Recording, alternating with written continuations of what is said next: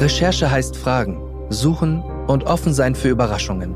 Es ist oft ein langer Weg mit unerwarteten Abzweigungen. Auf solche Recherchen nehmen die Journalisten und Reporter der Welt Sie mit. Sie sind dabei, wenn wir an ungewöhnlichen Orten unterwegs sind und sich verschlossene Türen öffnen. Der Weltpodcast Dicht dran erzählt die spannendsten Geschichten und bringt ungewöhnliche Menschen vor das Mikrofon. 2012 hat Olaf Scholz einen Vertrag mit den Islamverbänden geschlossen. Ja, das, was der Hamburger Senat macht, ist im Grunde ein Tritt in den Hintern für den Verfassungsschutz. Und dann war mir klar, okay, der bedroht mich jetzt. Es lebe Freiheit im Iran! Es lebe Freiheit im Iran! Irans langer Arm nach Deutschland. Die neue Folge ab 8. Dezember.